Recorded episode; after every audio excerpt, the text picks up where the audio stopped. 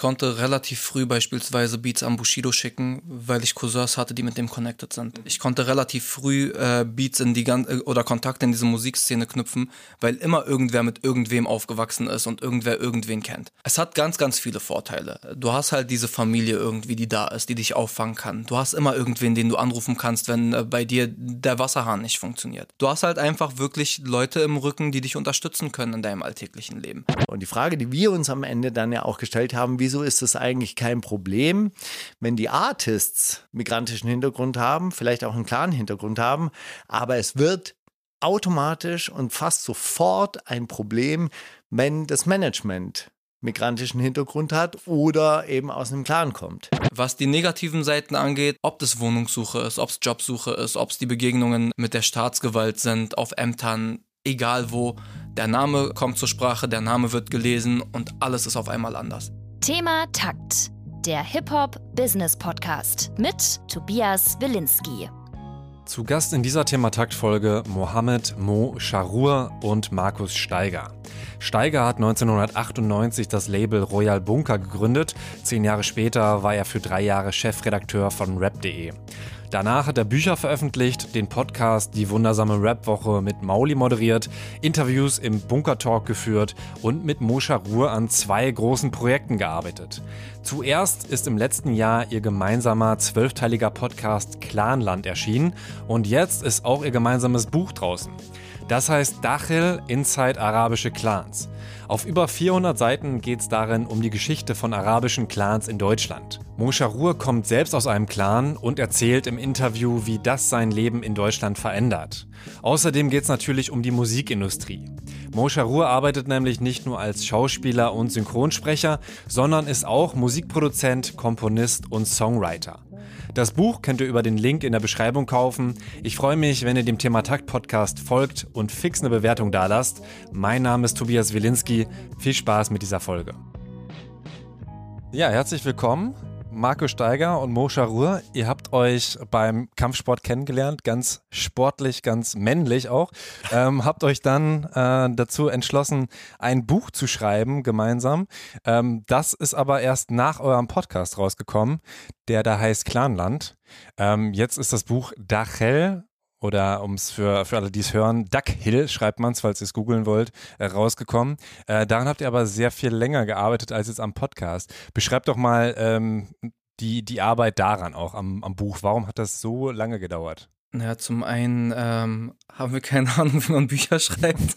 das ist vielleicht ein Grundhindernis gewesen. Ähm, dann muss man natürlich sagen, dass der Podcast aus dem Buch heraus entstanden ist. Wir dann auch eine ganze Weile mehr Fokus auf den Podcast gelegt haben.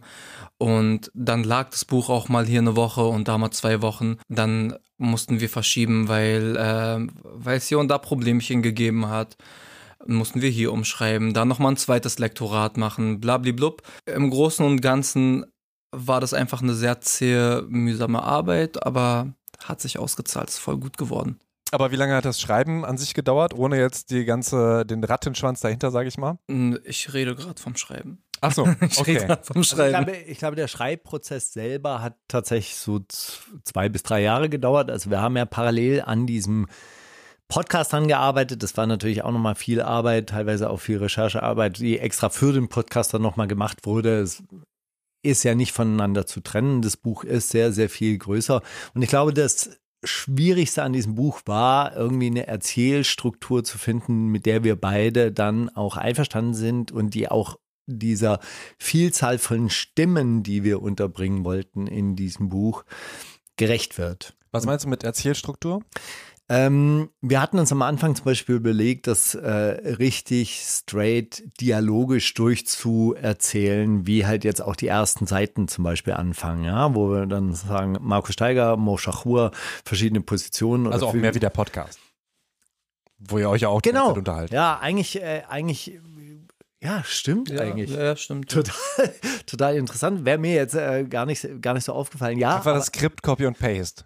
Nee, das nicht. Das naja, gut, nicht. das wollten wir ja, das wollten wir ja sowieso nicht haben, weil ähm, das hat etwas mit der Erzählstruktur von Podcast zu tun.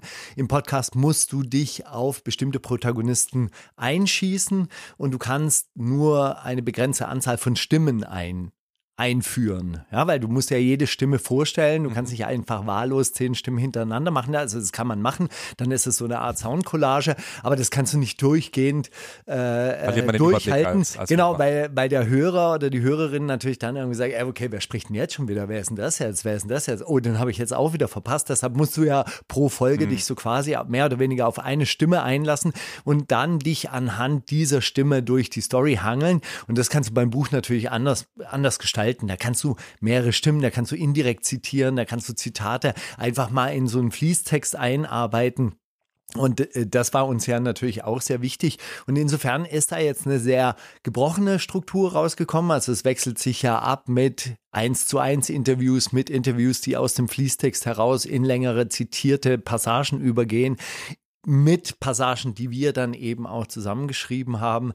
Und bis wir dann endlich so, ein, so eine Form gefunden haben, wo wir dachten, ey, das liest sich spannend, abwechslungsreich, unterhaltsam und hat trotzdem sowas wie einen roten Faden. Da haben wir schon relativ lange dafür gebraucht, zumal wir uns ja auch den Anspruch gestellt haben, jetzt auch nicht irgendwie nur was aus der hohlen Hüfte, aus der hohlen, äh, äh, wie nennt man das, aus der hohlen Hand oder aus der, aus der Hüfte, aus der Hüfte herausgeschossen, irgendwas, mhm. irgendwas zu, aufzuschreiben. Das ist ja schon recherchiert. Wir haben, Mo hat ja wahnsinnig viele Bücher auch gelesen, aus denen dann ja auch gewisses Wissen eingeflossen ist. Es ist jetzt keine wissenschaftliche Arbeit, aber es ist eine Pop-Kulturwissenschaftliche Arbeit. Ich würde dazu gerne hinzufügen, dieses Buch, wie es jetzt steht, ist, glaube ich, die vierte oder fünfte Fassung, was die Struktur angeht. Klar, wir haben es dann in der finalen Fassung zu Ende geschrieben. Das heißt nicht, wir hatten 500 Seiten und haben die dann immer umgeschrieben, sondern es war, wie er sagt, dieser Prozess. Aber das ist jetzt so, man könnte sagen, die vierte oder fünfte Erzählstruktur. Äh, weil am Anfang trocken, dann diese Unterhaltungsgeschichte, bla bla bla. Aber wir haben, glaube ich, ein richtig, richtig gutes Ding gefunden. Und wie überhaupt die Motivation dahinter? Also du kommst aus einer Großfamilie mhm. und würdest du auch sagen, du kommst aus einem Clan? Weil ja. im Buch sagt, äh, sagst du ja, ne, es gibt einen Unterschied. Vielleicht kannst du auch darauf eingehen zwischen Großfamilie und Clan. Ähm, genau, vielleicht als erstes das klären. So, was ist denn überhaupt ein, ein Clan? Okay, man kann jetzt die ganz lange Version erzählen, mache ich aber jetzt nicht, weil sonst hat keiner mehr Bock, das Buch zu lesen. Lest das Buch, dann wisst ihr die ganz lange Version. Aber man könnte es mit so diesem europäischen Adel vergleichen, ohne dass da diese Rechte oder diese ähm, Vorteile eines europäischen Adels ähm, mitschwingen würden. Sind einfach Stammbäume, die ewig lang gepflegt werden. Bei den Arabern ist das immer sehr wichtig, die Abstammung äh, zu kennen. Und dann pflegt man halt eine relativ lange Abstammungskette, bezieht sich auf patrilineare Urgroßväter also väterliche Abstammung und äh, sagt dann anhand dessen, wir stammen alle von diesem einen Urgroßvater ab und das macht uns, das verbindet uns. Ähm, insofern müsste man jetzt sich hier an dieser Stelle alleine schon mit diesem kleinen Background-Wissen von der Erzählung vom äh, Clan als kriminelles Kollektiv verabschieden und einfach einsehen, ah, okay, Clan ist einfach nur ein Großfamilienverband. Mhm. Der Unterschied zwischen Clan und Großfamilie ist, wenn wir hier nach Deutschland schauen, ist eine Großfamilie irgendwie ein Elternpaar und drei Kinder. Ab dann bist du eine Großfamilie. Ach echt? Ja. Okay, krass. Ähm, ist es so? Ja, ja. Das ist bei uns schon auch ein bisschen größer und weit größer gedacht mhm. und ein bisschen verzweigter und ineinander verschachtelter. Da bietet sich halt einfach dieser Begriff jetzt an, wenn der sowieso im Raum steht. Man hat vorher von arabischen Großfamilien gesprochen bin jetzt, was den Clan-Begriff angeht, relativ emotionslos geworden vielleicht auch. Ist komplett wertfrei. Aber wenn du eine Übersetzung für das arabische Wort Hashira brauchst, würde Google Übersetzer jetzt Clan rauswerfen.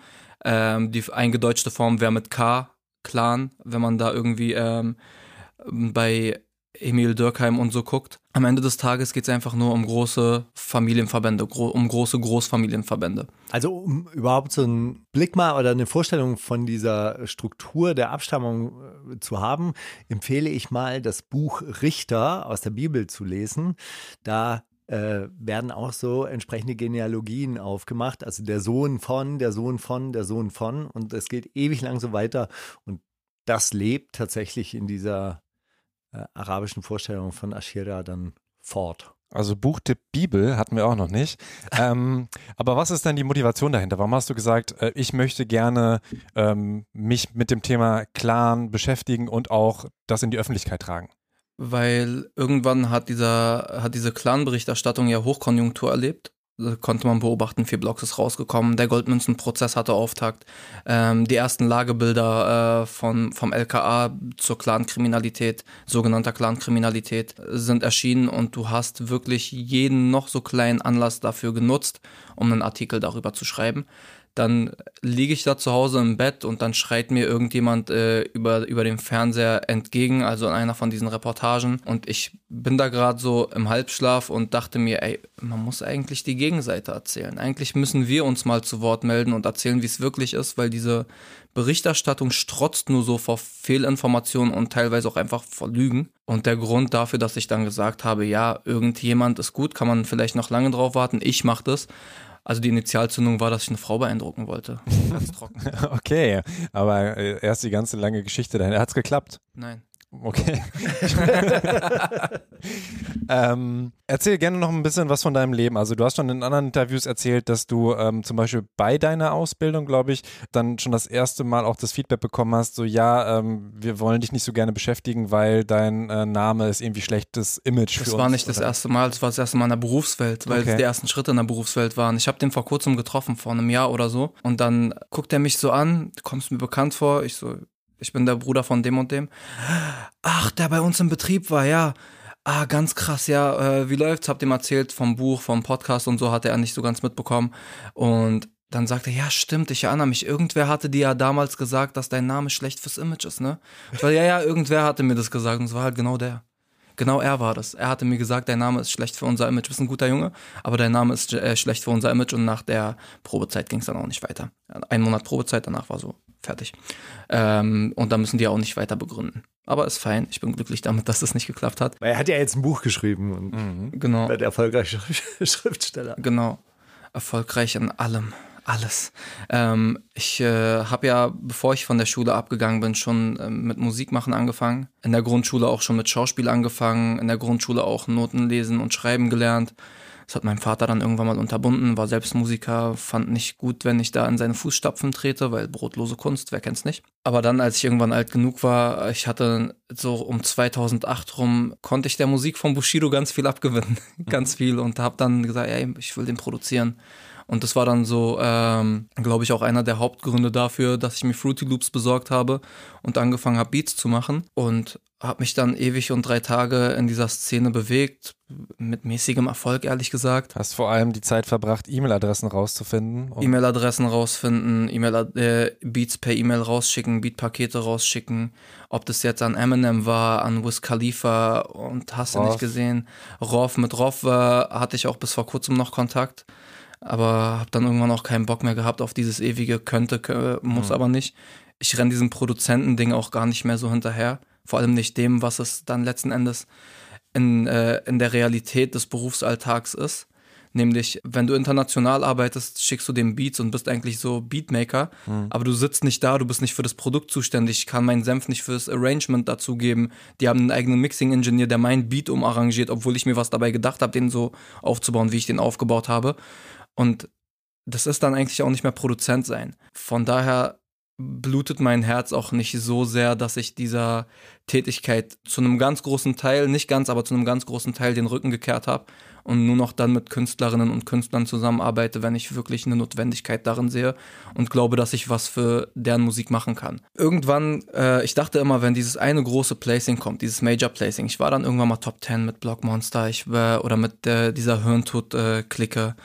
Ich äh, habe andere Top 10 Platzierungen gehabt, aber ich dachte mir, das erste Mal Nummer 1, das erste Mal auf einem Major Placing zu sein und irgendwann mal Gold gehen, Platin gehen, bla bla bla, das war so äh, der Traum. Ich wollte es den Leuten zeigen, so. Das kannst du ja dann vorzeigen, so guck mal, ich bin Platin-Produzent. Immer, immer so, deine Platte durch die Gegend tragen ich wäre wahrscheinlich genau der Typ gewesen. Ich habe mir das erarbeitet, ich habe das verdient. Ich habe das bei G-Futuristic ganz oft gesehen. Noch eine Platte, noch eine Platte, noch eine Platte und hier Gold und da Platin und da Doppelplatin.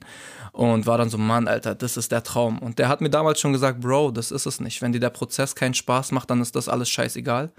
Und als ich dann das Kollega-Placement auch gemeinsam mit G-Futuristic landen konnte, 2018 auf dem Monument-Album, bin ich eben nicht in die Luft gesprungen und auf Wolke 7 gelandet und war so angekommen und geil.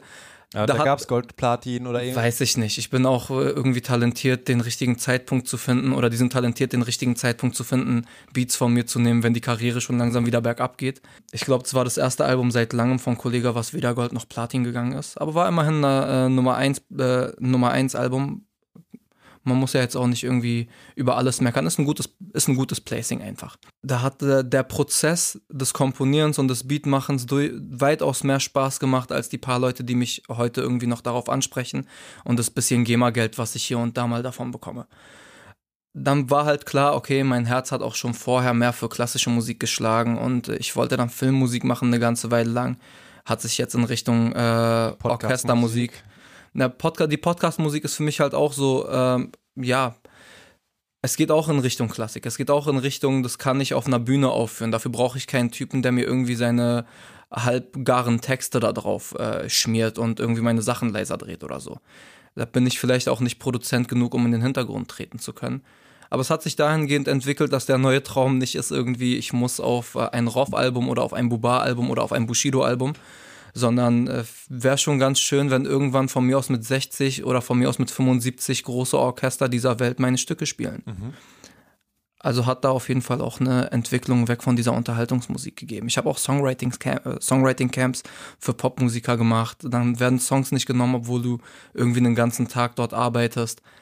Es ist einfach zähes Business und bei manchen klappt es aus irgendeinem Grund. Ich habe das Gefühl gehabt, ich war in dieser Producer-Szene für die Producer immer so der Geheimtipp. Kann klappen, ist gut, der hat einen geilen Sinn für Melodien, der macht, der hat einen ganz eigenen Sound, hat aber nie gereicht für den Durchbruch. Mhm. Und dann ist auch cool, irgendwann mal zu sagen, pass auf, ich bin dem auch irgendwie entwachsen. Ich bin, ich bin rausgewachsen aus dieser Rolle auch. Ähm, bleiben wir nochmal bei deinem Leben. Wie würdest du sagen, hat denn das, ist natürlich schwer, ein Leben außerhalb des Clans sich vorzustellen, zu, sich vorzustellen, wie wäre es, wenn ich jetzt Steiger mit Nachnamen heißen würde. Ähm, aber wie würdest du sagen, wo hat es äh, dein Leben positiv und negativ beeinflusst? Also gibt es da auch bestimmte Beispiele, jetzt abgesehen von dem Ausbildungs-, ähm, von der Diskriminierung dort, dass du sagen kannst, ähm, ich hatte auch dadurch alleine in einer, in einer großen Familie zu sein, ist auch ein anderer Austausch da. Man hat irgendwie schneller eine Connection mit Leuten. Gibt es auch andere, die Musik machen und ähm, ihr habt euch da schon mal zusammengefunden oder wie kann ich mir das vorstellen? Guck mal, ich konnte relativ früh beispielsweise Beats an Bushido schicken, weil ich Cousins hatte, die mit dem connected sind. Mhm. Ich konnte relativ früh äh, Beats in die ganze äh, oder Kontakte in diese Musikszene knüpfen, weil immer irgendwer mit irgendwem aufgewachsen ist und irgendwer irgendwen kennt. Es hat ganz, ganz viele Vorteile. Du hast halt diese Familie irgendwie, die da ist, die dich auffangen kann. Du hast immer irgendwen, den du anrufen kannst, wenn äh, bei dir der Wasserhahn nicht funktioniert. Du hast jemanden, der Klempner ist. Du hast jemanden, der Elektriker ist. Du hast jemanden, der Kfz-Mechaniker ist. Du hast halt einfach wirklich Leute im Rücken, die dich unterstützen können in deinem alltäglichen Leben.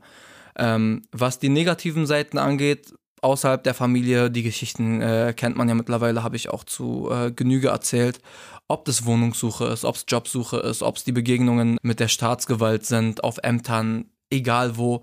Der Name äh, kommt zur Sprache, der Name wird gelesen und alles ist auf einmal anders. Da wird ein Hebel umgelegt irgendwie in den Köpfen und die Leute denken sich, geil, ich fahr jetzt mal, ich schalte jetzt mal in den Gang Arschloch. Da steht kein Mensch mehr vor mir, da steht ein Clanmitglied vor mir, dem behandle ich jetzt mal richtig scheiße. Dem zeige ich jetzt mal, wo der Hammer hängt. Von dem lasse ich mir jetzt mal nicht auf der Nase rumtanzen, dem zeige ich, wer der Chef ist. Von familiärer Seite natürlich auch nicht immer alles positiv. Tausend Hochzeiten, auf die du gehen musst. Du vergisst eine Hochzeit oder du bist krank, bisschen erkältet. Ah, letzte Woche zu Hassans Hochzeit gehst du, zu meiner Hochzeit kommst du nicht. Wir haben unser äh, Pre-Release-Event in der Al-Massiva Lounge gemacht. Leute schreiben mir danach, ich, äh, ja, hättest du doch auch in einem Café von uns machen können, dann wären auch alle mhm. gekommen. Mhm. So, ganz viele Befindlichkeiten. Oh, schrecklich viele Befindlichkeiten. Gratulier mal dem zum Geburtstag und dem nicht beispielsweise. Mhm. Einfach, kann halt auch einfach wirklich anstrengend sein. So mit dem ganz viel Positiven kommt halt auch ein Gegengewicht an so äh, Verantwortung mit, das halt manchmal, wenn du es dir aussuchen könntest, würdest du auch sagen, diese schwere Verantwortung, die ich hier irgendwie äh, aufgebürdet bekomme, möchte ich mal für zwei, drei Wochen nicht tragen. So. Auch immer unter Beobachtung stehen. Ey, ich erinnere mich an ah, Situationen. Also du bist halt irgendwo und irgendein Cousin, 100%. Onkel, Tante kennt dich. Hast du gerade bei deinem Vater an und sagt dann so, ey, Mo, was hat Mo da wieder gemacht? Hab ich dir das erzählt oder Nee. sagst du gerade spontan? Das äh, erzähle ich jetzt gerade spontan, weil Ey, wir ja einmal- viel auch darüber gespr äh, gesprochen und geschrieben haben. einmal, das ist gar nicht so lange her, ich habe meinem Cousin beim Umzug geholfen und dann war eine ehemalige Klassenkameradin. Ich habe die seit zehn Jahren nicht mehr gesehen, seine Nachbarin. Und wir unterhalten uns so, ein blondes deutsches Mädchen. Und wir quatschen halt, ach cool, was machst du jetzt? Und voll ausgelassen, freuen uns einander zu sehen. Aber wirklich weit weg von irgendwas Romantischem, wenn nicht umarmt, gar nichts. Also mit Sicherheitsabstand äh, eine Armlänge. Auf einmal kriege ich zehn Minuten später original einen Anruf von meinem Vater. Was machst du? Wo bist du? Ich helfe gerade äh, Hamudi bei seinem Umzug. Ja, machst du uns zum Kaugummi in den Mündern der Leuten, ja? Ich, warum? Ja, du stehst hier mit irgendwelchen Frauen, du hilfst deinem Cousin beim Umzug. Ja, denkst du, ich bin dumm? Die Leute sehen dich, die reden über uns. Du stehst da mit einer Frau und redest da mit denen. Was sollen die Leute jetzt von uns denken? Sollen die jetzt sagen, die Kinder von Abu Hussein sind Weiberhelden oder so? So mal, Papa, chill mal, das ist die und die aus meiner Klasse. Über, entspann dich mal. Aber so, so schnell geht's. Die Araber haben richtig lange Zungen, sagt man bei uns. Lästern gerne. Ah. Also im Prinzip gar nicht so viel anders wie jetzt äh, bei allen Familien, wenn du jetzt sagst, äh, man hat da mehr, mehr so Befindlichkeiten und so, ist ja äh, standardmäßig, ne, äh, an Geburtstage denken, sich auch melden. Also ist das auch, ja. auch ein Ding, dass man, Nur also äh, bei mir ist bei, bei mir sind es jetzt, ich muss natürlich, mache ich auch gerne, mit meinen Eltern hin und wieder telefonieren, ähm, komme aus einer Patchwork-Family, dadurch sind es dann auch mehr geworden und so, aber ähm, ist es da auch bei dir jetzt, dass du dann auch bei, sag ich mal, entfernteren Verwandten dich auch intensiv Ja, ja. telefonieren Ja, mit denen mal eine Stunde, sonst sind die sauer? Ja, voll. Das Ding ist, bei uns spielt es nicht so eine Rolle, inwiefern, wie weit der äh, mit mir verwandt ist. Okay. Du verstehst dich gut mit dem und das ist dann direkt, das fühlt sich an, wie ein, äh, als hättest du da einen Bruder. Ich weiß nicht, wie oft ich in der Woche, ich gelte als der Typ in der Familie, der das Arschloch ist, der es einfach nicht hinbekommt, sich zu melden. Ich hasse telefonieren wie die Pest. Ich bin in Gedanken immer bei denen, wirklich, auch gerne. Und wenn die mich brauchen, ich wirklich, ich räume auch zum 70. Mal deinen Keller mit dir um, du Arschloch. Sag mir nicht, wir kommen Tee trinken, ich weiß, dass du Keller ausräumen willst. Aber ich krieg mindestens dreimal die Woche einen Anruf. Na, du Arschloch, wenn man sich nicht bei dir meldet, meldest du dich auch nicht, wa? Na, ja, ja, ist halt. Du, es ist ein Fulltime-Job teilweise. Okay. Auch. Es ist einfach ein Fulltime-Job. Aber auch schön. Die melden sich halt auch bei mir. Wenn es mir schlecht geht und ich gerade nicht. Äh, ich bin keiner, der sich selbst meldet, dann ruft irgendwann im Laufe der Woche irgendwer an, hey, was ist los bei dir, warum meldest du dich nicht? Und ich kann mich auskotzen und treffe auch auf wirklich offene Ohren. Dass die Ratschläge dann manchmal sind, ich weiß nicht. Ich hatte mal ein gebrochenes Herz, war so, Mann, richtig scheiße. Er sagt so, ja, Bro, nimm's nicht so schwer. Und ich gucke ihn so, so scheiß Wichser, Alter. Darauf, darauf bin ich gar nicht gekommen, Alter. Darauf bin ich nicht gekommen. Das ist kein guter Ratschlag. Kopf hoch. So genau. Hier gibt's auch Bushido-Song. genau. Äh, Ja. Aber das, was äh, Mo gerade gesagt hat, ist auch interessant. Äh, du kannst auch sehr nah mit jemandem verwandt sein und den gar nicht kennen. Wiederum. Das, äh, das gibt es eben auch. Also diese Verwandtschaft ist nicht irgendwie so, hier, Cousin ersten Grades und deshalb bin ich jetzt mit dem sehr eng, sondern es geht dann wirklich so über Verwandtschaften und dann kann das der, der Großcousin sein Sohn von deinem Opa sein und der kann dir nahestehen wie ein Cousin und der direkte Sohn deines, des Bruders deines Vaters, der dein direkter Cousin ist, ja, der, den kennst du gar nicht. Noch besser. Ich war im Libanon 2015 und ich habe einen Onkel, äh, der einer der zweitälteste Bruder meines Vaters ist einer der renommiertesten äh, Chirurgen und Forensiker im Libanon. Und ähm, hat mein Cousin gesagt, komm, wir gehen mal Onkel Hussein besuchen. Ich so, ja, komm, wir gehen Onkel Hussein besuchen. Wir haben uns vor, paar, vor zwei Jahren in Berlin kennengelernt, haben uns das erste Mal gesehen. Ähm, ja, lass uns rübergehen, war ein korrekter Dude, können wir ja machen. Ich gehe dahin, gib den so Küsschen, wie geht's dir? Er meint, ja, alles gut. Wollt ihr nicht ein andermal vorbeikommen, weil gerade ist ein bisschen äh, stressig. Der hat auch seine Praxis bei sich da äh, neben der Wohnung. Ich mein, ja, ja, klar, machen wir. Wir gehen raus, auf einmal ruft mein Onkel, der Vater von meinem Cousin an, mit dem ich da gerade war. Du Vollidiot, warum bringst du Fremde zu deinem Onkel nach Hause? Was für Fremde? Er meinte, du bist mit irgendeinem Typen zu ihm nach Hause gekommen. Der Bruder meines Vaters. Er meinte, ich bin mit äh, Mohammed, meinem Cousin, dahin gegangen. Er meinte, ach so, der, ja, dann hat dein Onkel ihn nicht erkannt. so. Seine Tochter, seine Kinder wohnen auch nicht im Libanon. Seine eine Tochter äh, hat bis vor kurzem an der Harvard Medical School unterrichtet. Ich versuche Kontakt mit der aufzubauen. Die schreibt mir nicht zurück. So, ich bin nicht besonders nah mit denen. So, keine Ahnung, warum die keinen Kontakt mit uns haben wollen. Vielleicht sind die besser als wir, kann ich nicht sagen. Aber die ist ersten Grades. Ich habe keinen Kontakt mit Das sind die Schachurs. Das sind die Schachurs. Und ich habe äh, ich hab Cousins, die irgendwie der Uropa meines Vaters war der Cousin von dem Uropa von denen so und ich bin mit denen so, als ob es meine Brüder sind. Oh, krass. Mhm. Ähm, zum Sicherheitsgefühl. Also auf der einen Seite hat man ja gerade so Punkte, die einem Sicherheit geben, wie Arbeit finden oder auch äh, an, an der Polizei vorbeigehen, ohne Schiss zu haben, dass du kontrolliert wirst.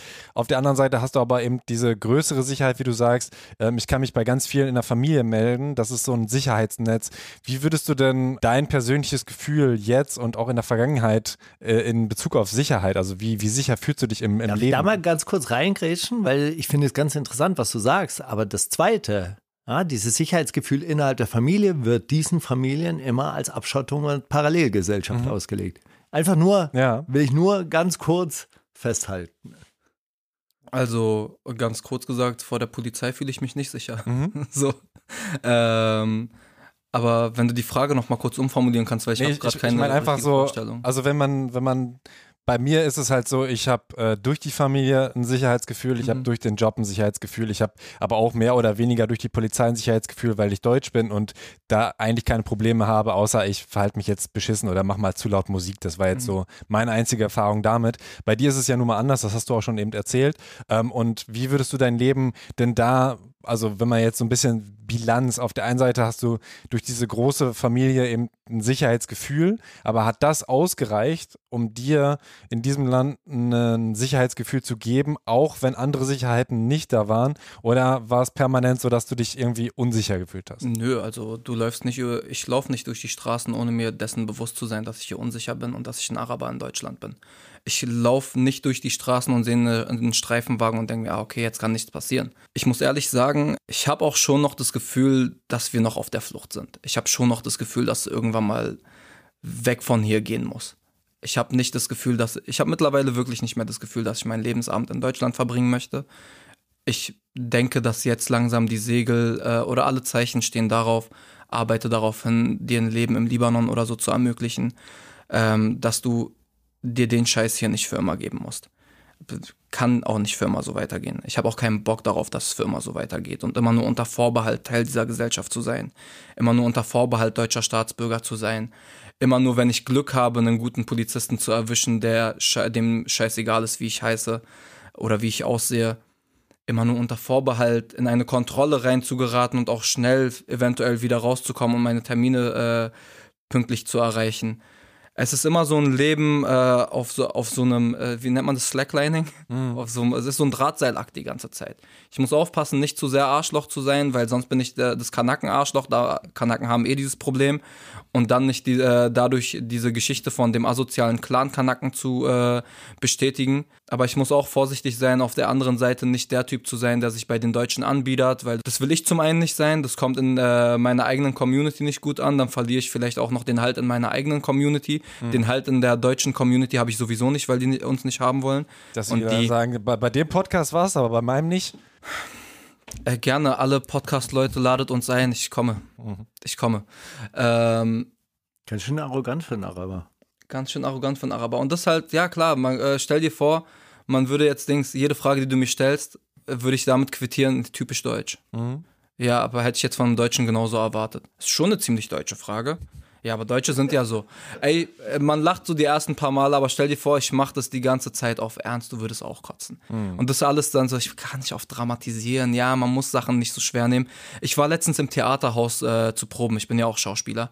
Und wir laufen äh, die Treppen hoch und der Typ spricht keinen in diesem scheiß Theaterhaus an, das da, wo die ehemalige Ernst Busch war, äh, in der Schnellerstraße. Und sagt der Typ, äh, Entschuldigung, haben Sie einen Raum äh, in diesem Haus? Dicker, ich guck mich um. Der eine hat gerade mit Fatih Akin gearbeitet, der andere schreibt, arbeitet gerade an seinem Debütfilm. So richtig so Leute, die, ne, die sich einen Namen in der Szene gemacht haben, also so Szene-Fame sind, nicht außerhalb der Szene, aber Szene-Fame sind. Und wir müssen uns diese Scheiße geben. Und da meinte der eine Typ, ich hatte das letztens erst, weil ich äh, beim, ich glaube beim, bei der Volksbühne habe ich äh, was inszeniert. Und dann will ich zum Wasserspender gehen. Und die fragt nicht mich, sondern fragt einen Deutschen, der hinter mir steht, äh, Entschuldigung, gehört der auch dazu? Und ey, diese Frage an sich, die stört erstmal nicht. Scheiß drauf, dann hat sie halt gefragt. Aber das häuft sich und dann denkst du dir irgendwann mal, du Stück Scheiße, warum gehöre ich denn nicht dazu? Warum soll ich nicht dazugehören? Der eine hat genauso Schauspiel studiert wie die anderen Leute und hat vielleicht auch besser abgeschnitten als die. Der andere ist vielleicht 20 Mal so gut wie deine ganzen Leute, die du irgendwie in deinem Raum hast, ohne das studiert zu haben. Wir haben auch einen Weg äh, hinter uns gebracht, der vielleicht zehnmal so steinig war, vielleicht weniger steinig war, aber hör auf, mir meine Kompetenzen abzusprechen, weil ich aussehe, wie ich aussehe. So, es sind so, es häuft sich einfach. Mhm. Und dann kommen Leute, die sagen, wenn es dir nicht gefällt, dann verpiss dich von hier, ja, mache ich ja auch bald. Okay, ich verpiss mich bald von hier. Äh, ich arbeite ja dran. Aber solange es diese Leute auch gibt, die mir sa andauernd sagen können, verpiss dich von hier, wenn es dir nicht gefällt. Sagt dir das jemand? Wenn du irgendwie sagst, ey, äh, Roos hat, äh, hat gestern in seine Story gepostet, ah, fuck Deutsche Bahn, drei Stunden zu spät, die bekommt es seit keine Ahnung wann nicht hin hm. und kriegt so eine hasserfüllte DM, ja, ich kann's nicht mehr hören, immer ist alles schlecht, immer ist alles kacke, dann geh doch mal in den Iran und hol dir mal Peitschenhiebe ab und bla bla bla. Wow, Bruder, ich rede über die Deutsche Bahn. Ich habe nicht gesagt, ganz Deutschland ist kacke, alle Deutschen sind kacke. Ich würde mich doch nicht hinsetzen und mich über die schlechten Sachen abfacken, wenn es mir hier sonst nicht gefallen würde. Dabei ist über Deutsche Bahn meckern, meckern super deutsch, ne? Also Absolut. Absolut ist so dieser Kerngedanke. Voll integriert ich eigentlich. Ja. Ich habe da, äh, ich meckere nicht aus seiner Position, diese scheiß Deutschen, und ich bin mir auch dessen bewusst, dass das, hat ja, das hat ja dieser Stefan Kohn auch gesagt, die, äh, Kohnen auch gesagt, der äh, viele Clan-Familien vertritt vor Gericht. Der meinte, der, die kommen mit jedem Scheiß hier an. Also wenn die kein Vertrauen in den deutschen Rechtsstaat hätten, ja, dann würden die ja nicht die ganze Zeit bei mir auflaufen und wegen jeder Grütze irgendwie einen Rechtsstreit anfangen wollen. Das sind auch wirklich die, die lustigsten Charaktere. Ich kenne es ja von meinen Cousins, so Leute mit ihren komischen Carlo Colucci-Pullis und Königsketten, wo ich sage, Bro, ist jetzt modisch ein bisschen, oh, keine Ahnung, Mann. Du willst auch schon Kanacke sein, so. Ähm, will ich auch, egal. Andere Sache. Ähm, aber der, der macht dann so einen, Spitz, so einen spitzen Mund, wenn, wenn ihm irgendwas nicht passt. Der kriegt einen Straftat. So, das geht jetzt zum Anwalt. Bro, dann zahl doch halt den scheiß Strafzettel. Nö, mach ich nicht. Es gibt Gesetze. So, wenn ich mich ans Gesetz halten soll, müssen die auch. So, ich gehe jetzt zum Er geht zum Anwalt. Der geht zum, er scheißt drauf, er geht eiskalt zum Anwalt, er zieht es durch. Ich bin da, ich wäre da zu faul für so, ja, scheiß drauf, Alter. Ich bezahle diesen scheiß Strafzettel, auch wenn ich nicht finde, dass die Recht haben. Die streiten sich mit Polizisten. Nö, ich kenne meine Rechte, ich gehe damit zum Anwalt. Gib mal deine Dienstnummer. Ja, ich weiß noch damals. Ganz ich, großes Thema. Gibt es, gibt es immer noch? Damals hat mein Onkel aber damit gewählt. Nicht äh, Advokat, aber Advokat. So, habe ich Infocard. Soll machen, was er will, habe ich Infocard. Also, so Rechtsschutzversicherung. Genau, Advokat. Genau. Hieß es. Weiß ich ja, genau. Advokat, aber er sagt Infocard. Also, also, Kennst du die Werbung noch? Äh, Wahrscheinlich boah. aus den 80er Jahren. So. Ich glaube, ich kenne es auch aus den 90ern. Wenn Anwalt, dann Advokat oder so. So, genau. so ging ja, der Spruch genau, so genau. ungefähr. Äh, wo wir auch beim Thema wären, was ist denn deine Motivation, Steiger? Äh, außer, dass du der Advokat, der, der, der Robin Hood des, des Rap-Geschehens bist. Ach, weiß ich gar nicht, ob, äh, ob ich das äh, bin. Aber das war einfach ein super interessantes Angebot. Ja, du kriegst super, also Mohammed kam ja wirklich mit dem Angebot auf mich zu, hey, du, ähm, wir schreiben aus der Innenansicht äh, von arabischen Großfamilien und wir haben durch ihn die Möglichkeit, da eben auch wirklich in Kontakt mit Leuten zu kommen, mit denen ich jetzt wahrscheinlich nicht so ohne weiteres ins Gespräch gekommen wäre. Und das fand ich halt auf jeden Fall interessant und ich fand diese Berichterstattung über arabische Großfamilien halt in ihrer Generalisierung auch total unfair und dachte, das ist ein äh, wirklich spannendes Projekt. Habe das natürlich von der Zeit her auch ein bisschen anders eingeschätzt. Dachte, ach, du, da sind wir in einem Jahr durch. Dann fahren wir zwischendurch nochmal in Libanon, machen dort nochmal eine zusätzliche Recherche und dann wird es ein richtig geiles Buch. Hat dann ein bisschen länger gedauert, aber war, war nicht uninteressanter dadurch, allerdings auch in der Dimension, wie es eben um Identität, Zugehörigkeit, Ausschluss, Ausgrenzungsmechanismen geht, doch auch echt ziemlich schmerzhaft. Inwiefern? Dass dieses Thema einfach so wahnsinnig groß ist. Also wirklich so einer, einer der schmerzhaftesten Kommentare von Mo war halt einfach das, was er jetzt gerade auch gesagt hat. Also es gibt keinen Moment, wo es ihm nicht bewusst ist, dass er ein Araber in Deutschland ist. Mhm. Also nur in ganz ausgewählten Momenten mit Freunden, wo man sich wirklich so quasi unter sich fühlt, fällt es dann irgendwann mal weg vielleicht. Aber sobald du bei Rot über die Straße gehst, so quasi hast du diesen Blick von außen in dir drin oder fängst dran, drüber nachzudenken, was, denk, was denken jetzt die anderen über Mhm. mich. Und das ist einfach super anstrengend. Also wenn man sich das mal bewusst machen würde, wie sich das anfühlt, dass also jede Bewegung von dir, jede Regelübertretung, jedes laute Wort, jedes leise Wort, jedes zu, also ja, man wird sich ja selber un, also man wird sich ja selber fremd. Man repräsentiert halt mehr als nur sich als Individuum, Ja, sondern also man, sofort man denkt die ganze Zeit Familie darüber. oder alle Nein. Araber auch. Nein, man, ja, man denkt die ganze Zeit darüber nach, wie wirke ich. Mhm. Und das führt ja im Endeffekt äh, zu einer Art Schizophrenie. Und wenn das halt jetzt so quasi auch eine ganze Generation von jungen Menschen hat, dann ist es ja hochgradig ähm, bedauerlich einfach. Ja, weil es einfach ganz viel Kraft kostet.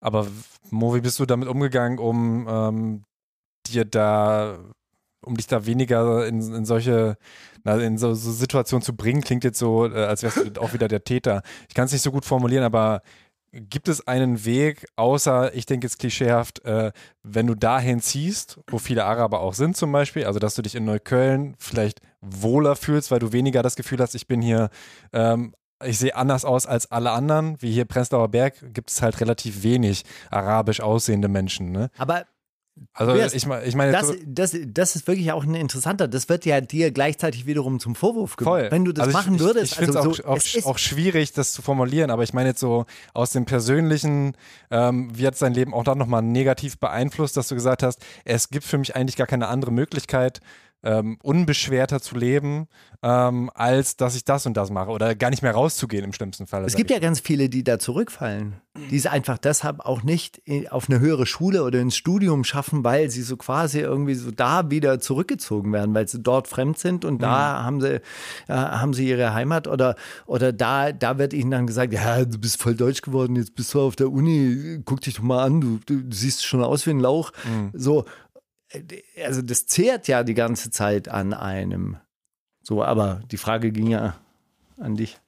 Ich habe ehrlich gesagt gar keine richtige Methode gefunden. Ich habe irgendwann mal aufgehört, in Cafés zu gehen, irgendwann mal aufgehört, unterwegs zu sein, rauszugehen, weil wenn ich nicht viel rausgehe, kann ich auch nicht viel von der Polizei kontrolliert werden. Wenn ich nicht viel unterwegs bin, wenn ich nicht in Cafés gehe, laufe ich nicht Gefahr mit diesem äh, Café-Klientel, was die Deutschen halt glauben. Ich erinnere mich noch, ich stand vor dem Café meines Cousins hier vom äh, Diamond.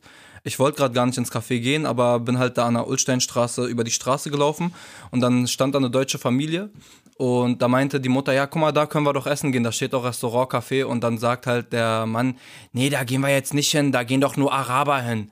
Da, da gehen wir jetzt nicht hin. Und um da nicht mit vermengt zu werden, ist, die, ist der einzige Weg einfach gar nicht mehr hinzugehen. Ich gehe also jetzt nur noch in den aller, aller seltensten Fällen mal äh, in so ein Café, wenn es gar nicht mehr anders geht. Und in allerletzter Instanz natürlich auch die Entscheidung und das Bewusstsein darüber, dass es irgendwann mal zurückgehen muss.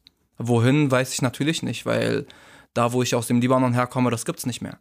So, das ist äh, teilweise israelisch, teilweise UN-Blaulinie und teilweise wird sich da um den, das letzte bisschen Boden im Libanon auch vor Gericht gestritten. Hm. So, weil ja die Leute aus Hunen, die sind ja jetzt, die wurden ja damals vertrieben und dann haben äh, Leute gedacht, ja, der Boden, der denen gehört, den können wir jetzt einfach neu verkaufen beispielsweise. Dann gehen halt Leute vor Gericht, die bekommen am Ende auch Recht, aber dann brauchst du die Kohle für. Die Papiere sind da, alles ist da, aber brauchst du die Kohle für. Und der Boden, den wir vererbt bekommen haben von meinem Urgroßvater, dar, darauf steht eine israelische Siedlung. So, das heißt jetzt Margaliot und äh, Misgavam, und da ist nicht mehr Hunen.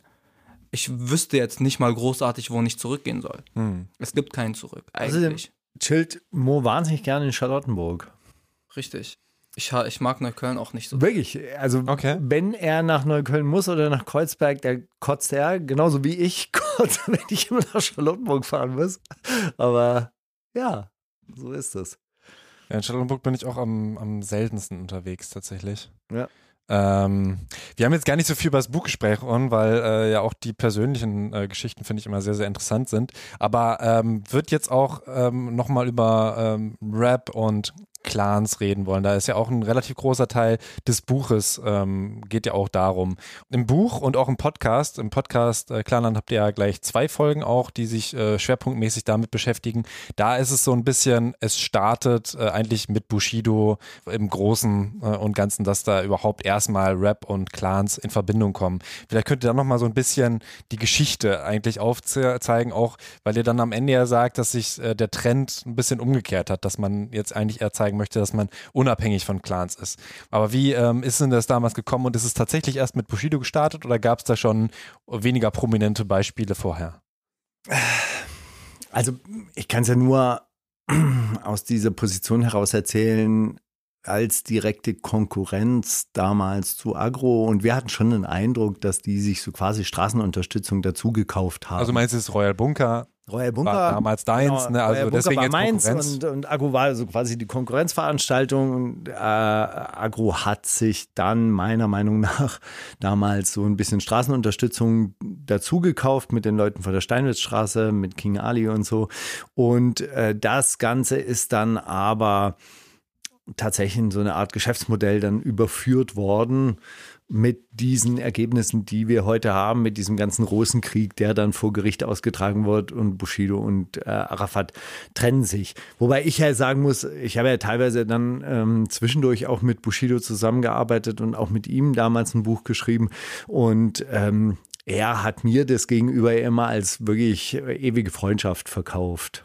Und es hat sich jetzt auch nicht ganz so Kidnap-mäßig angefühlt, dieses Verhältnis von Arafat und Bushido, sodass ähm, ich da auch jetzt nicht unbedingt Zweifel dran hatte, dass die beiden befreundet sind. Also du hast ja. damals auch nicht mit Bushido äh, groß darüber gequatscht, sondern doch, ich habe ihm sogar gesagt, pass auf, es gab damals diese Geschichte, ähm, dass er unter Druck gesetzt worden sei, dass er so quasi eine Generalvollmacht gegeben hat und damals kam der Stern mit einer Geschichte raus und da habe ich gesagt, hey, ähm, finde ich nicht gut, wenn, wenn Leuten, die ich kenne, also Bekannten von mir, sowas passiert. Also ist da ein Problem? Und er hat gesagt, nein, es ist überhaupt kein Problem, das ist alles frei erfunden und äh, Arafat und er seien dick befreundet.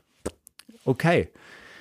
Ich nehme das auch manchmal so, wie die Leute mir das erzählen. Klar, was willst du auch Ja. sonst?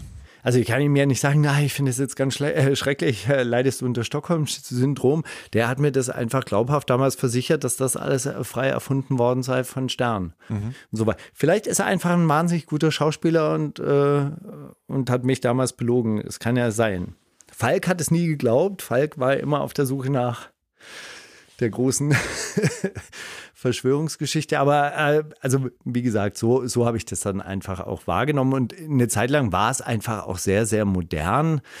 Hatte ich den Eindruck, dass, sie, dass die Leute sich die stärkste Crew der Stadt in ihrem Rücken versammeln wollten, um dann als besonders männlicher, harter und stabiler Battle-Rapper an den Start gehen zu können und andere Leute beleidigen können. Also es war ja eine Zeit lang dann wirklich auch kein, es gab ja kein Video mehr ohne Motorradgang, ohne arabische Großfamilie, ohne finster blickende Männer vor schwarz-weiß abgefilmten Hochhausfassaden und so. Das war, das zog sich ja durch.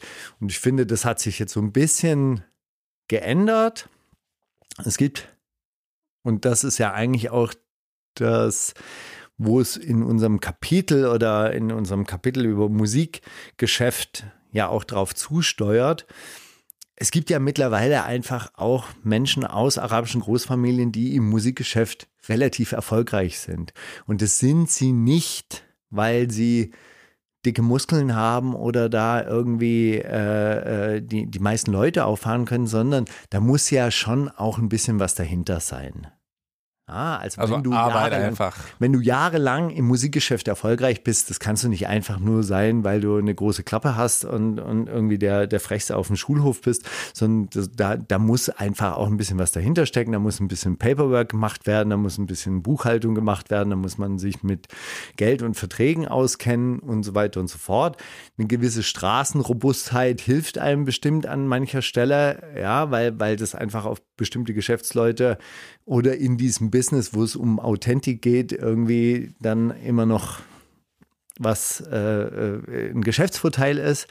Ja, aber auf lange Sicht ist die Leute, die von der Popakademie Mannheim kommen, ist diese Anzahl größer als die Anzahl der Clanmitglieder. Und die Frage, die wir uns am Ende dann ja auch gestellt haben, wieso ist das eigentlich kein Problem, wenn die Artists migrantischen Hintergrund haben, vielleicht auch einen klaren Hintergrund haben, aber es wird automatisch und fast sofort ein Problem, wenn das Management migrantischen Hintergrund hat oder eben aus einem Clan kommt. Dann ist es plötzlich dubiose Halbwelt, dann ist es plötzlich äh, Schwarzgeldgeschäfte, dann ist es plötzlich Mafia, aber Artists dürfen die Leute sein. Mhm. Ja? Aber habt ihr eine Antwort darauf gefunden? Ja, weil man den, weil man der Büroszene auf einmal an die Wäsche wollte. Wem? ins Büro Wem? gehört ihr, ins Büro gehört ihr nicht rein. So, rap doch einfach weiter. Das war genau wie damals, als ich irgendwie im Synchron als äh, Cutter angefangen habe, um dann Sprecher zu werden. Ja, ihr könnt auch so viele andere Sachen machen. Warum wollten ihr jetzt alle sprechen? Ihr könnt außerdem gar nicht sauber sprechen. Man hat halt Schiss, dass zu viele Leute was vom Kuchen abhaben wollen, von dem man denkt, ey, das ist doch nicht halal, das darfst du doch von, äh, von Glaubenswegen ja nicht essen, fass mein Essen nicht an. Tobias, du hast gefragt, was ist der Grund dafür, jetzt ganz platt gesprochen, Rassismus? Ich, also ich finde jetzt keine andere, keine andere, kein anderes Wort dafür, dass du Leute ausgrenzt, weil sie auch einen bestimmten Hintergrund haben. Ich meine, du gehst da auch nicht her und fragst irgendwie Leute, sag mal, bist du katholisch? Ja, Katholiken wollen wir hier nicht. Das wäre ja wirklich interessant. Ja, ähm, aber äh, Obwohl ich ja sagen muss, Protestanten finde ich wirklich komisch. Cool. Schön. Hast du das gehört, Hans? euer Manager Hans ist Protestant, Protestanz.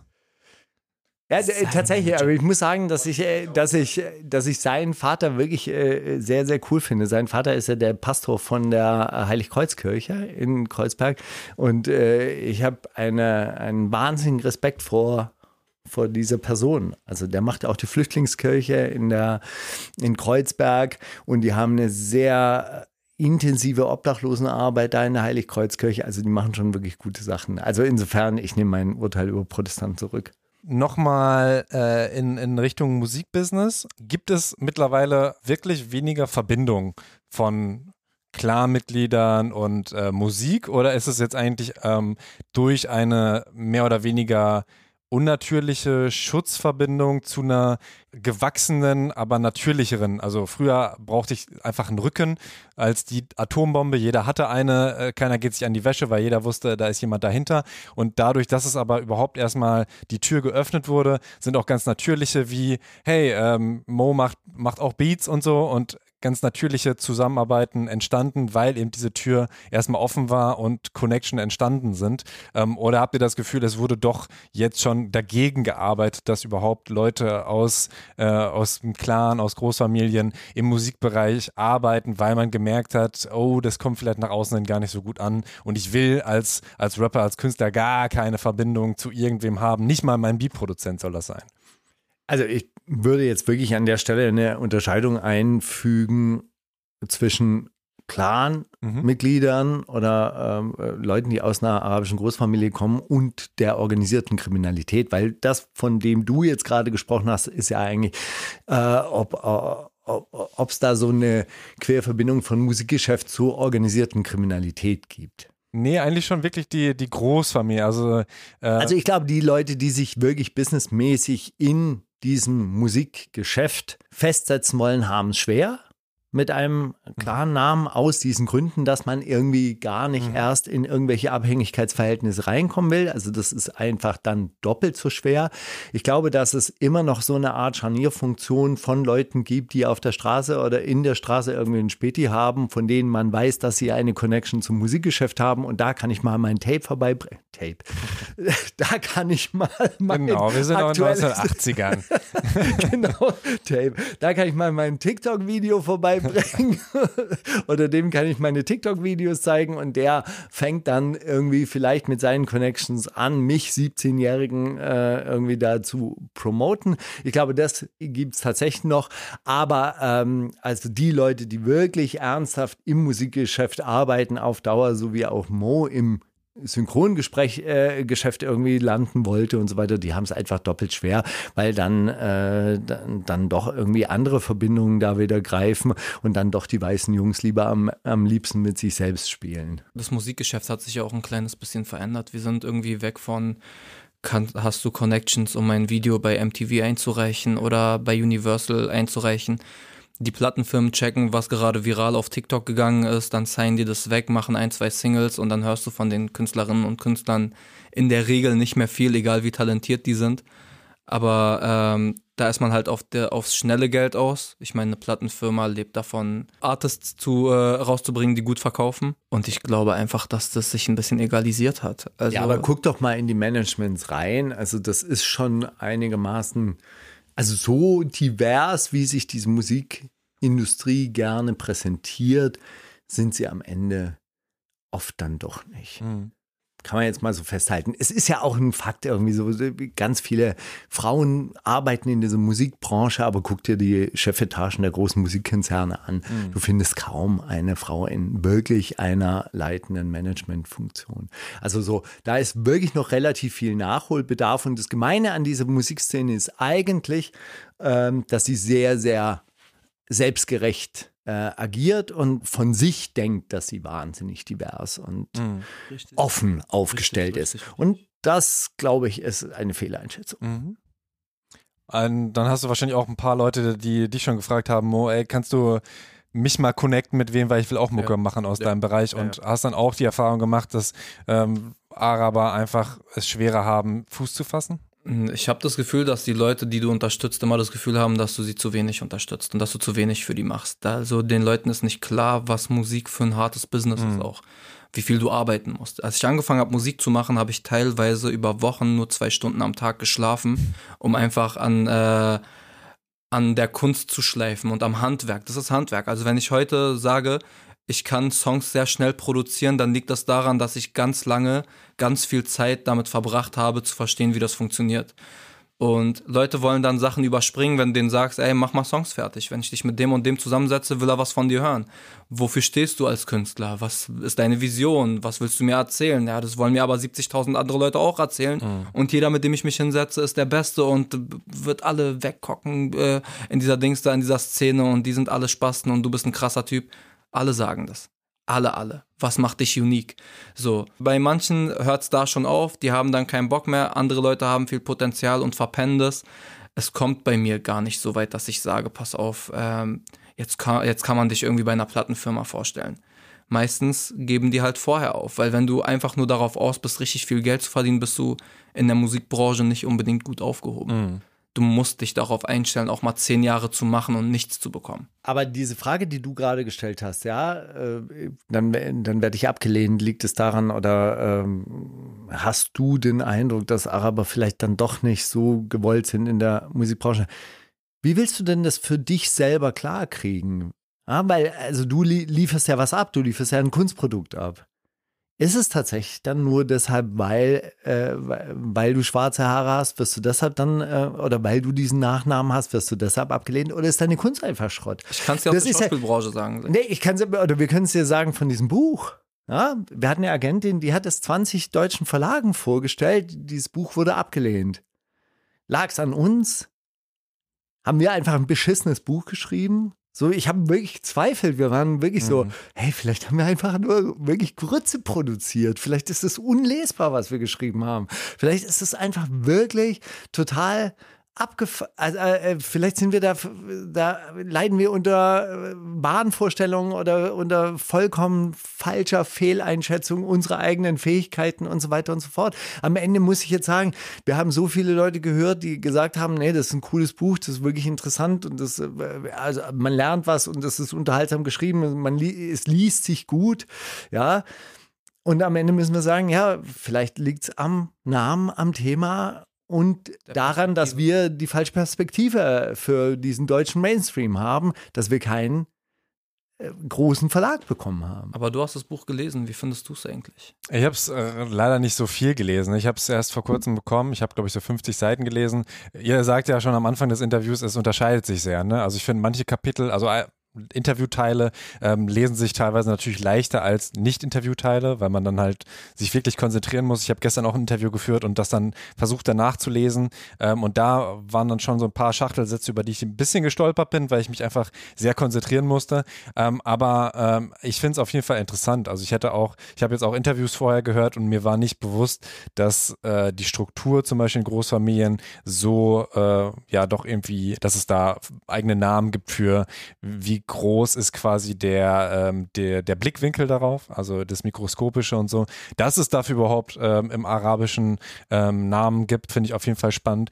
Und also du meinst zwischen Kernfamilie, erweiterter Genau, Kernfamilie, genau. größere Familie und dann Also das, das sind Sachen, die ich mir jetzt, äh, die ich mich nicht gefragt habe. Und ähm, das Musikthema ähm, war mir jetzt natürlich schon ein bisschen bekannter, ähm, aber äh, ist natürlich auch relativ nah am Podcast. Aber beides finde ich ist auf jeden Fall neu und ähm, berichtet über Dinge, über die halt so nicht berichtet wird. Insofern auf jeden Fall immer wichtig. Also das ist, finde ich, immer so das Grundlegende, deswegen ja auch ähm, Hip-Hop-Business-Podcast, weil darüber wird nicht viel berichtet. Ich finde, sobald das gegeben ist, ist es schon immer wichtig. Und das, was ich gelesen habe, fand ich auf jeden Fall gut. Der, der Interviewteil mit ähm, Martin Seliger, den Interviewteil, muss ich sagen, fand ich ein bisschen kompliziert, weil er so viele Fachbegriffe und Marxismus und sowas gibt. Aber Aber, ich finde- das findet man, glaube ich, immer. Aber es ist doch total geil, dass er dann sagt so, ja okay, das war jetzt ziemlich viel Soziologie, Ja. aber im Endeffekt heißt das, Genau. Scheiße fällt immer nach unten. Er macht es dann nochmal einfacher. Aber ich könnte jetzt, glaube ich, schwer eine Rezension über das Buch schreiben, weil es, wie gesagt, so ein Teil ist so geschrieben, ein Teil ist so geschrieben. Man hat jetzt nicht so ein homogenes Buch. Deswegen finde ich, es ist, glaube ich, schwer, dass da wirklich, man könnte dann eher so kapitelmäßig, das fand ich so, das fand ich so. Und wie gesagt, ich habe es halt nur zum Ansatz, also 10 Er fand das Buch richtig kacke, heißt Nein, nein, nein, nein. Ich, ich habe es rausgehört, aber er hat es noch nicht ganz äh, Er verstanden. Äh, Äh, aber er, er hat ja jetzt gekriegt und dann kann es ja jetzt- ganz machen. Und dann äh, kann er in Er zwei Wochen sagen, übrigens, also ich habe vor zwei Wochen mit den Zweien gesprochen, da fand ich es noch nicht so richtig geil, aber mittlerweile, jetzt habe ich das ganze Buch gelesen, jetzt habe ich den größeren Überblick und jetzt habe ich es verstanden, wo es hingeht. Richtig. Das beste richtig, Buch aller. Zeiten könnte auf die zweite Auflage da Nee, mit so einem aber Zitat. das, du musst einfach nur sagen, das Standardwerk zu arabischen Großfamilien in Deutschland. Aber ganz kurz, äh, so- Mhm. sorry.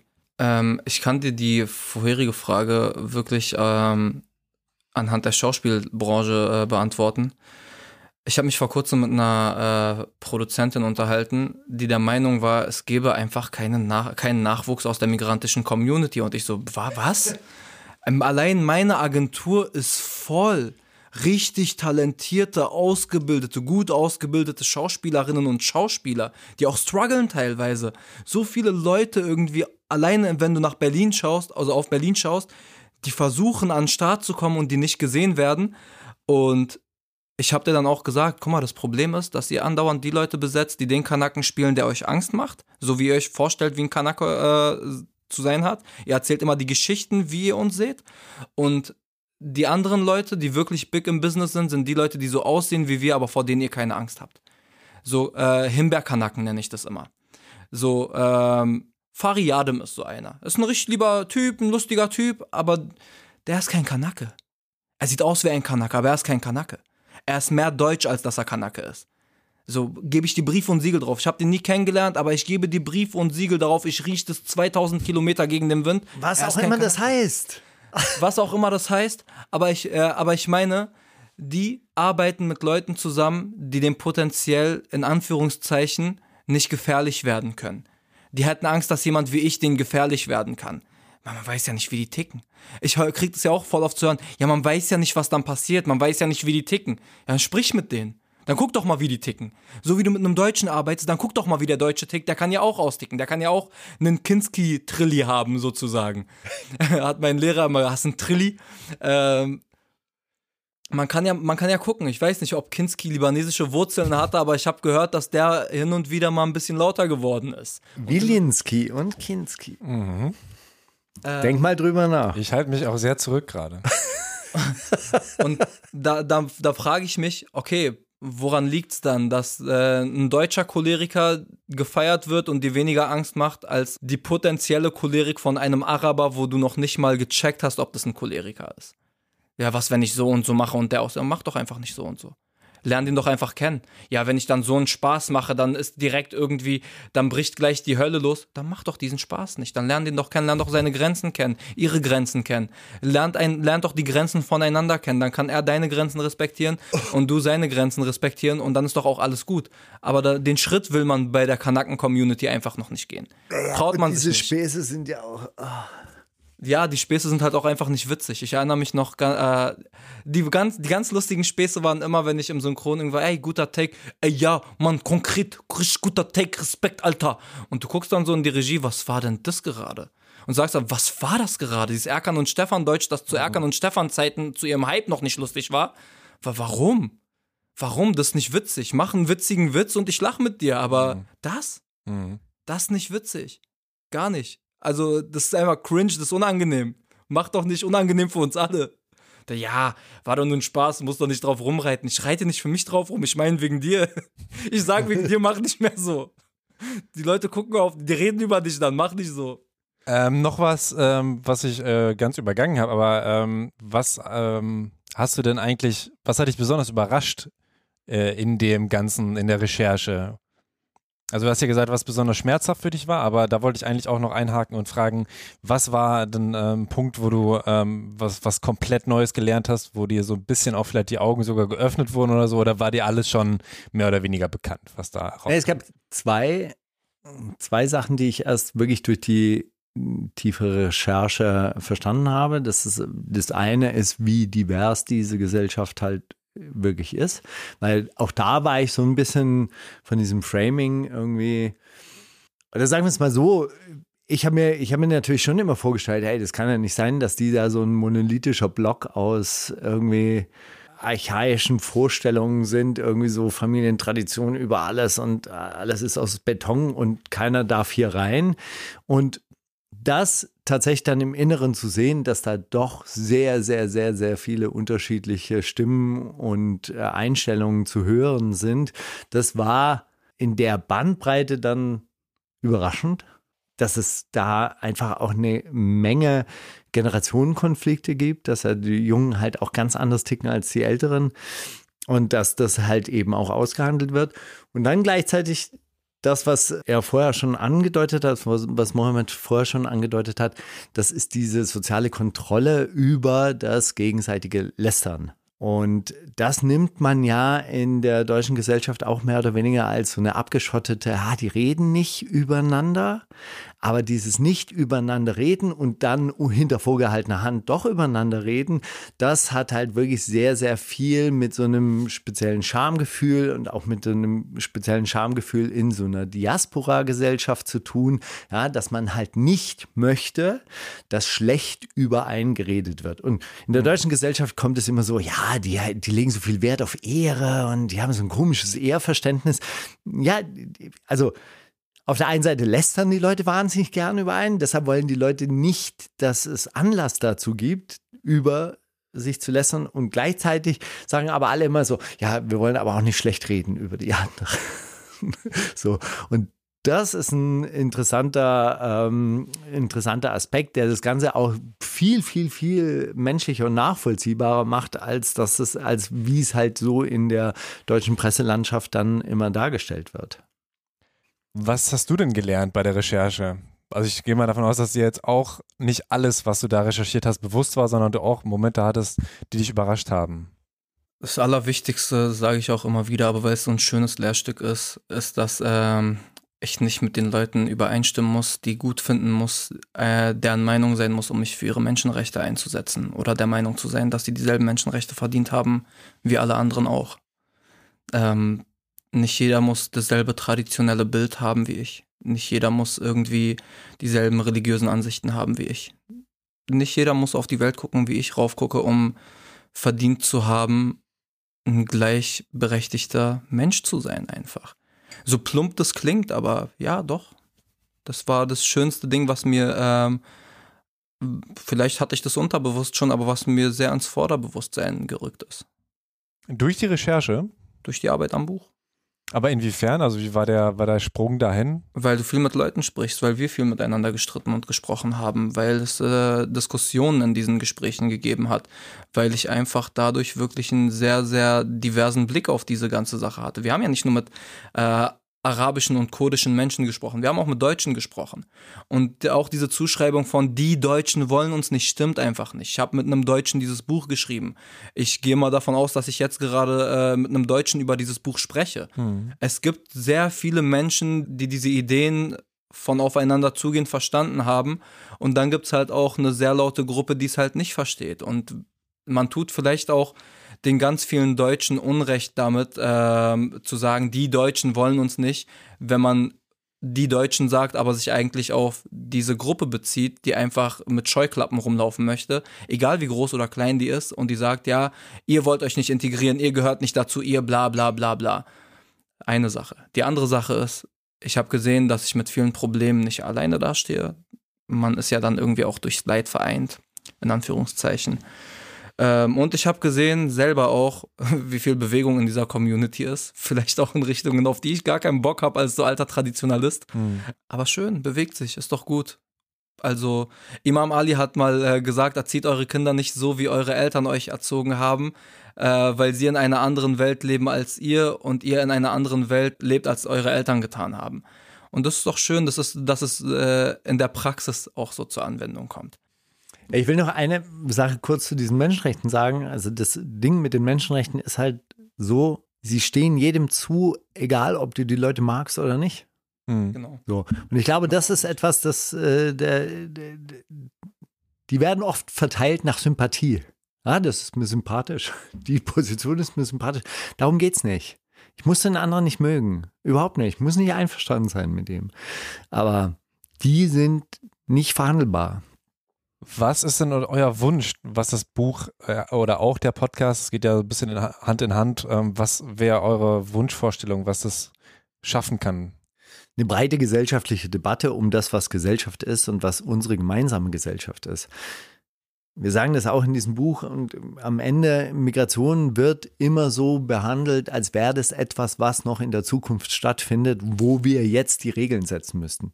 Das findet statt. Die Leute sind hier, die Leute haben deutsche Staatsbürgerschaften, wir sind eine Gesellschaft. Wir müssen darüber sprechen, wie wir diese Gesellschaft gestalten. Das mangelt an allen Ecken und Enden. Das ist jetzt kein exklusives Problem mit der deutsch-arabischen Community, sondern das sind auch ich kann auch als rein deutsche Community nicht darüber befinden, wie ich arbeite, wie ich produziere, wie ich konsumiere, wie wir unser Viertel gestalten. Das äh, ist alles ausgelagert und findet alles in, äh, in anderen Prozessen statt. Und ich finde, das müssen wir auf jeden Fall üben. Da müssen wir zusammenkommen. Da muss es äh, Gespräche geben. Und dann ähm, denke ich auch, also wir wissen es ja einfach auch, je besser man sich kennenlernt, je mehr man miteinander spricht, je mehr man voneinander weiß, desto einfacher wird es ja dann im Endeffekt auch. Da haben wir schon auch den, den, den Eindruck, dass die deutsche Politik da durchaus ein Nachholproblem hat, die deutsche Medienöffentlichkeit auch. Und was ich auch sehr interessant fand, was mir gerade so assoziativ eingefallen ist, ja, es wird ja immer so auf den Ostdeutschen rumgehackt, dass die so wahnsinnig rassistisch sind und so weiter und so fort.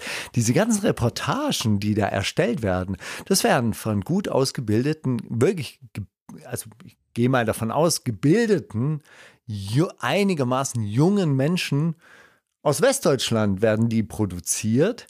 Das sind eigentlich Leute, die die Voraussetzung haben müssten, obwohl Thomas Heise ist aus Ostdeutschland. Nee, wie auch immer. Jung. Also so, aber, aber nichtsdestotrotz, also die, die Leute, die eine RTL 2 Reportage erstellen, das sind auf jeden Fall junge Medienschaffende und dass die mit denselben Scheuklappen irgendwie rumlaufen und irgendwie nicht in der Lage sind, irgendwie wirklich miteinander ins Gespräch zu kommen, das finde ich wirklich bedauerlich. Da wollen wir irgendwie so ein Gegengewicht setzen. Wir würden uns freuen, wenn es diese gesellschaftliche Debatte gäbe. Die müssen wir jetzt nicht unbedingt führen, das können auch andere Leute führen, aber wenn man das Gespräch suchen würde, und dann einfach solche Sachen wie zum Beispiel Sonnenblumenkerne auf die Straße spucken mit organisierter Kriminalität nicht immer in einen Topf wirft und dann sagt, ja, aber äh, weil die das eine machen, machen die das andere auch und die sind doch alle, die müssen alle irgendwie raus und die müssen alle gehen. ist es auch so, ähm, wie du es formulieren würdest? Das Ziel mit dem Buch und dem Podcast? Mit Sicherheit, klar. Ein anderes Ziel war natürlich auch die Geschichte aufzuschreiben. So, aber das Ziel, das ist ja jetzt erfüllt. Das Ziel, was das Buch erreichen soll, ist, ähm, ist das, was er gerade so schön ausformuliert hat. Mo kommt zu Stern TV. Ja, äh, das ist wahrscheinlich dann schon auch gelaufen, wenn das ausgestrahlt wird. Wann kommt das hier? Ähm, ich weiß noch nicht so ganz genau. Ja, ich bin am 27.11. Äh, ja, davor jetzt nicht. Ist ja schon der 24. Ähm, habt ihr denn auch schon ähm, Feedback in die Richtung bekommen, ähm, was den Podcast angeht, dass Leute aufeinander zugegangen ja, sind? Ja. Ja, ja, voll viel. Also der Podcast hat ja wirklich so hohe Wellen geschlagen und ich habe wirklich hunderte und aber hunderte, hunderte, wenn nicht tausende Nachrichten bekommen. Ähm, war wirklich heftig. Also wirklich, damit, damit habe ich nicht gerechnet. Das ist ja teilweise in der Schule eingesetzt worden. Und ah, wirklich? Ja. Also das okay. Buch wurde ja auch in einem Klassensatz äh, bestellt. Muss nur ankommen. Okay. ähm, Dings, äh, das, das, die Nachricht hast du bekommen, ne? Äh, ja. das, äh, na, erzähl du doch dann. Also, eine Freundin von mir hat erzählt, dass die Schule wirklich dieses. dieses nee, das meine ich nicht. Ich meine, also, da, äh, die, äh, die Nachbarn, die dann irgendwie zu den. Ach so, ja, es gab tatsächlich irgendwann mal so eine, so eine Nachricht, die, die schon fast traurig war, aber, aber natürlich ist es natürlich auch ein schöner, schöner Effekt von unserem, von, von unserem Podcast gewesen. Hey, habe neulich meine arabischen Nachbarn zum ersten Mal gegrüßt, war total nett. Mhm. Und ja, also wenn das das Ergebnis ist, freut es uns natürlich. Gleichzeitig natürlich auch ein bisschen bedauerlich. Schade, dass es, dass es uns braucht dafür. Aber klar, grüß doch mal die Leute, frag sie doch mal, wie es geht und, und ähm, geh, geh offen auf die Leute zu, vielleicht auch mal initiativ offen auf die Leute zugehen und dann mal gucken, was rauskommt. Vielleicht sind sie auch totale Trottels und grüßen nicht zurück. Na gut, ja. dann ist es halt so. Weißt du, vielleicht ist manchmal auch die beste Ansprechart, nicht zu sagen, du, ich habe mir da mal Gedanken gemacht, ich habe da diese Reportage gesehen. ja, genau. Wie ist denn das? Mal. Die, ne, auch wie ist das denn so, weißt du, ich wollte dich jetzt grüßen, aber mich ärgert es schon, dass ihr alle Hartz IV bezieht und Mercedes fahrt. Und dann so, aber Bro, mein Clio steht da, was springt nicht an? Mhm. Nix, ja. keine Ahnung. Also einfach, hey, na, und schönes Wetter. Ja. Assalamu alaikum wa rahmatullahi wa barakatuh. Genau. Wobei da äh, tatsächlich eine sehr praktische Frage. Ähm, ich bin auch früher zum Friseur und habe dann auch äh, irgendwann Salam Alaikum gesagt, aber da meinte ein deutscher Kollege von mir, dass das für manche auch äh, provokativ sein kann, wenn du nicht äh, Muslim bist. Das heißt, sollen mal ihre Fresse halten, ganz ehrlich. Das sind so Dings, äh, fundamentalistische Leute teilweise, die dann dir nicht, äh, das ist ja ein Friedensgruß. Sei, der Segen Gottes sei mit dir oder der Frieden Gottes sei mit dir. Und dann hast du auch so fundamentalistischen IS-Ecken, die sagen, ja, sag nicht wa alaikum salam, also und der Frieden sei auch mit dir, sondern wa alaikum und auch auf dir, weil du dir dann denken kannst, was auf dir ist, weil du einem, in Anführungszeichen, und das ist nicht die muslimische Glaubenslehre, sondern das ist eine fundamentalistische Denkart, ähm, weil sie sagen, einem Nichtgläubigen steht der Frieden Gottes nicht zu. So, und die Leute sind dann abgefuckt, aber gerade bei den Leuten sollst du Salam alaikum sagen. Und immer Hand geben. Ja, immer Hand geben. Besteh, besteh drauf. besteh drauf. Hallo. So, also, das, das ist ja Quatsch. Äh, nee. Aber du musst, ja, du musst ja auch reinkommen. Du musst dieses Salam, musst du dann, musst du einfach Salam. Nein, du musst, denkst, du musst das ja auch Salam alaikum. Also das, das kann ich schon machen. Das ist schon was. Keine Ahnung. Machen ich find's schön. Auf, ich find's schön. So ich fand's auch ganz schön. Und dann ich find's auch voll schön, dass ich irgendwie meinen christlichen äh, Freunden äh, zu, zu Weihnachten irgendwie, sag mal, gratulieren. Äh, also ich, äh, ich wünsche dir eine frohe Weihnachten, ja. ein gesegnetes Fest. Auch die, die es halt wirklich religiös praktizieren. Ich finde das immer eine unheimlich verbindende Erfahrung, mhm. wenn die mir irgendwie zum Zuckerfest sozusagen gratulieren und ich den zu Weihnachten. Dann komme ich, scroll ich so durch TikTok. Kafir, das Haram. Und dann gehst du ein bisschen rein in die Thematik. Sogar die extremistischen äh, Gelehrten sagen, das ist gar kein Problem. Gar kein Problem. Warum soll es ein Problem sein, in der Gesellschaft aufeinander zuzugehen? Nein, sag mal ruhig Salam alaikum und auch die muslimischen äh, Geschwister unter euch. Keiner sagt euch, ihr müsst jetzt Weihnachten feiern und bla bla bla. Geh mal zu deinem Nachbarn rüber, wenn die Ostern haben, wenn die Weihnachten haben. Ähm, gratuliere denen dazu, wünsche denen gesegnete Zeit, wünsche denen eine besinnliche Zeit. Das ist schön, das ist gut. Das sorgt dafür, dass wir, dass wir uns auch als eins verstehen. Hört auf euch Kopf, um so eine Scheiße zu machen. Als würde, Gott hat uns erschaffen, nur damit er sich damit beschäftigt, wem du zu Weihnachten äh, gesegnetes Fest wünschst oder was er sagt, was du isst, was der trinkt, wie der sich anzieht. Man hat Das Fresse. machen Halt Götter Fresse. am allerliebsten und die schreiben dann mit. Und dann am Ende, Ende aller Tage, dann schreiben die auf so, du hast hier dem falschen... alaikum? Das, gut, ja, wollen wir ja, mal hast du es gemacht. Ja? Wollen wir mal gucken. Sagt es mal, sagt es mal dem Höllenfeuer, da brauchen wir eh noch Kohle. Happy Hanukkah auf jeden Fall. Ja, auch Happy Hanukkah. Natürlich, voll, volle Kanne. Das sind doch schöne Schlussworte. Wollte noch irgendwas hinzufügen? Ähm, willst du noch was hinzufügen, weil sonst einfach. Nein, ich freue mich. Also Buch ist jetzt ähm, ab 24.11. hoffentlich im Laden. Also auf jeden Fall, ihr könnt es bestellen. Wenn diese Sendung ausgestrahlt wird, könnt ihr es auf jeden Fall bestellen. Und äh, lest es durch, gebt Feedback. Ähm, wir werden oder wir planen eine Lesetour durch Shisha-Cafés. Und, Und Gyms. Gyms zu machen. In Ja, Gyms? tatsächlich. Weil dann kann man, das kann man gut kombinieren mit so äh, Seminaren. Dann kann man so ein Charity-Seminar, hatte ich zum Oh ja, Beispiel, stimmt. hatte ich in Braunschweig geplant. Stimmt, habe ich noch gar nicht Ah, da können wir gesagt. ein bisschen Open Mat machen. Wir können Open Mat machen, wir können ein Charity-Seminar machen, wo wir ein bisschen Techniken zeigen und jeder zahlt, was er will und dann können wir das an so Kinderhospize oder so Das ist spenden. Open Match. Ich denke da an ein Fleischgericht, aber das ist es nicht. Offene Matte. Offene Matte. Ach so. Also das heißt, da können Leute aus verschiedenen Gyms dann kommen und dann gibt es halt einfach nur Rollen. Also kämpfen. Achso. Genau, und dann, äh, und das kann man dann äh, mit diesen äh, Lesungen kombinieren. Also wir, wir kommen ja aus dem Jiu-Jitsu. Und, äh, Ähm. Ich komme aus dem MMA, lass mich mit Jiu-Jitsu. Okay, also er kommt aus dem Jiu-Jitsu, er macht nur Ground and Pound. Ich komme aus dem MMA, ich mache Ja. nur Ground and Pound, er kommt aus dem Jiu-Jitsu Genau, und so. ich rolle. Also wenn wir miteinander trainieren, so freies Training, offenes Sparring, dann heißt das, wir rollen miteinander. Genau. Ja, weil man auf dem Boden miteinander rumrollt. Ja, das- ja, das hat das was Süßes. Schönes Bild. Ja, und das kann man, das kann man ja schön kombinieren miteinander. Das werden wir, das planen Genau, wir. und das wollen wir- Rollen mit Schlagen, das ist dann Ground and Pound, das ist dann, das ist richtig anstrengend. Aber ist geil. Okay, also ihr habt quasi Haftbefehl, Materia, Räum mit meinem Besten, habt Ja. ihr ein für Au, euch vereint. Und, ist relativ. ah. Genau. ja, ähm, Ja, habt ihr noch was zu sagen? Sonst äh, danke ich euch für eure Zeit. Danke dir für deine Zeit. Salam alaikum wa rahmatullahi wa barakatuh. Ja, Seid lieb zueinander. wa alaikum salam. Und äh, ja, vielen herzlichen Dank, dass wir hier sein Thanks durften. for having us. Danke. Ah, war das mal wieder anstrengend. Lass es drin. Das war voll gut. War voll gut. Es hat, äh, hat voll Spaß gemacht.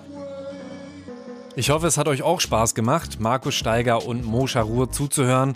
Wenn ihr den Podcast Clanland anmacht, könnt ihr den beiden noch stundenlang zuhören. Ihr Buch Dachel, Inside Arabische Clans, gibt's überall zu kaufen. Link findet ihr in der Podcast-Beschreibung. Dort findet ihr auch einen Link, über den ihr Thematakt unterstützen könnt. thematakt.de slash spenden. Vielen Dank für die Spende an Black Neon Productions. Folgt Thematakt überall, wo es Podcasts gibt, damit ihr die nächsten Folgen nicht verpasst. Ich habe zum Beispiel Savi interviewt und hinterlasst eine Bewertung bei Apple Podcasts oder Spotify. Das geht super schnell, hilft aber, dass mehr Leute den Podcast hier entdecken. Das hier ist die letzte Folge im Jahr 2022. Mein Name ist Tobias Wilinski. Vielen Dank fürs Zuhören, eine frohe Weihnachtszeit und guten Rutsch. Thema Takt. Der Hip-Hop-Business-Podcast mit Tobias Wilinski. Musik